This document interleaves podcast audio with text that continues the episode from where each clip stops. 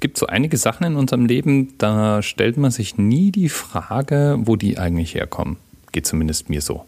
Das ist eine super Quelle für Dinge, die man im Podcast erzählen kann. Speziell, wenn man so wie ich über die Zahl 9 nachgedacht hat, unsere Episodennummer wie heute. Und sich irgendwann mal die Frage gestellt hat, wo eigentlich der September seinen Namen her hat.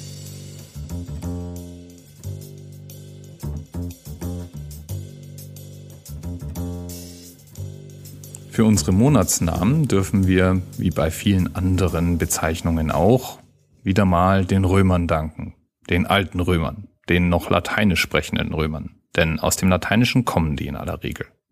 Fängt vorne an mit Januar. Januar entlehnt sich dem römischen Gott Janus. Janus ist der Beschützer der Stadttore und der Gott des Aus- und des Einganges. Im übertragenen Sinne also auch des Anfangs und des Endes und er wird mit zwei Gesichtern dargestellt, die in zwei Richtungen schauen.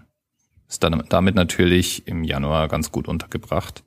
Nicht von ungefähr ist daher auch das lateinische Wort für Schwelle das Wort Januar und daher natürlich auch die Ableitung zum Monat Januar. Der Februar war der Reinigungs- und Sühnemonat. Und zwar deswegen, weil am Jahresende das Fest Februar ohne das R hinten äh, gefeiert wurde. Tatsächlich haben damals im alten Rom die Menschen erst im März mit dem Zählen des Jahres begonnen. Das heißt, der Februar war tatsächlich der letzte Monat des Jahres. Und der März, zu dem wir jetzt kommen, nach, benannt nach dem Gott des Krieges und der Vegetation Mars, war der erste Monat im römischen Kalender.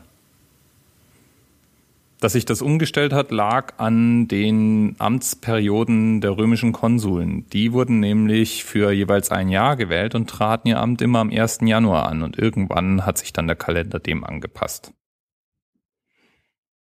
April ist der nächste Monat und der Begriff April wird abgeleitet von appariere, dem lateinischen Wort für öffnen. Ist also auch im übertragenen Sinne der Monat des Öffnens und des Aufblühens.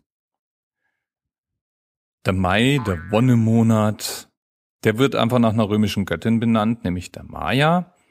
Und dasselbe gilt für Juni. Juni wurde nämlich nach Juno benannt. Wir sagen ja auch heute oft noch Juno, wenn wir den Juni vom Juli unterscheiden wollen. Ja, der Juli, der wurde nach Cäsar benannt. Gaius Julius Caesar. Und ihm zu Ehren wurde dieser Monat seit 44 vor Christus Julius genannt und heute halt noch Juli. Auch der Folgemonat ist nach einem römischen Kaiser benannt, August. Der hieß vor Kaiser Augustus übrigens Sextilis, also der sechste Monat. Und wurde dann später, nachdem er Augustus genannt wurde, dann auch zum Sterbemonat seines Namensgebers, der ja dann noch eine andere Eigenart hat, nämlich der einzige Monat zu sein im Jahr, der dieselbe Länge in Tagen hat wie sein Vorgängermonat. Nämlich der Juli. Der Juni hat 31 Tage, der August auch. Und was ich jahrelang geglaubt habe, weil mir das irgendwann mal erzählt wurde, war, dass das deswegen so sei, weil Kaiser Augustus es nicht dulden wollte, dass ein nach Cäsar benannter Monat mehr Tage haben soll als sein Monat. Das stimmt aber so gar nicht. Tatsächlich war es so, dass Julius Caesar mit seiner Kalenderreform einige Monatslängen verändert hatte und sich daraus schlicht eine Verdrehung von Längen und eine Veränderung von Längen ergab. Und damit war der August, um das auszugleichen, tatsächlich genauso lang wie der Juli. Ich fand die Geschichte eigentlich immer ganz witzig und muss sie jetzt in eine Reihe stellen mit ein paar anderen Erzählungen, die ich jetzt inzwischen schon als Urban Myth entdeckt habe, seit ich diesen Podcast mache.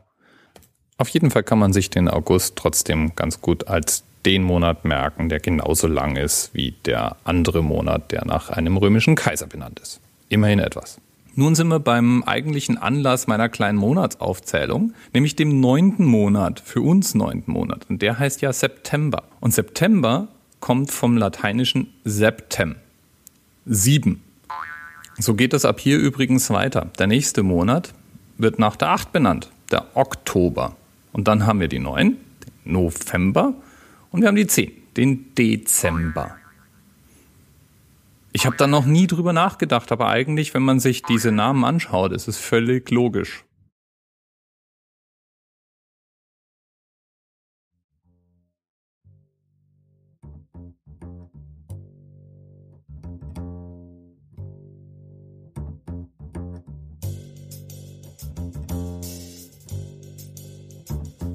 Bis morgen.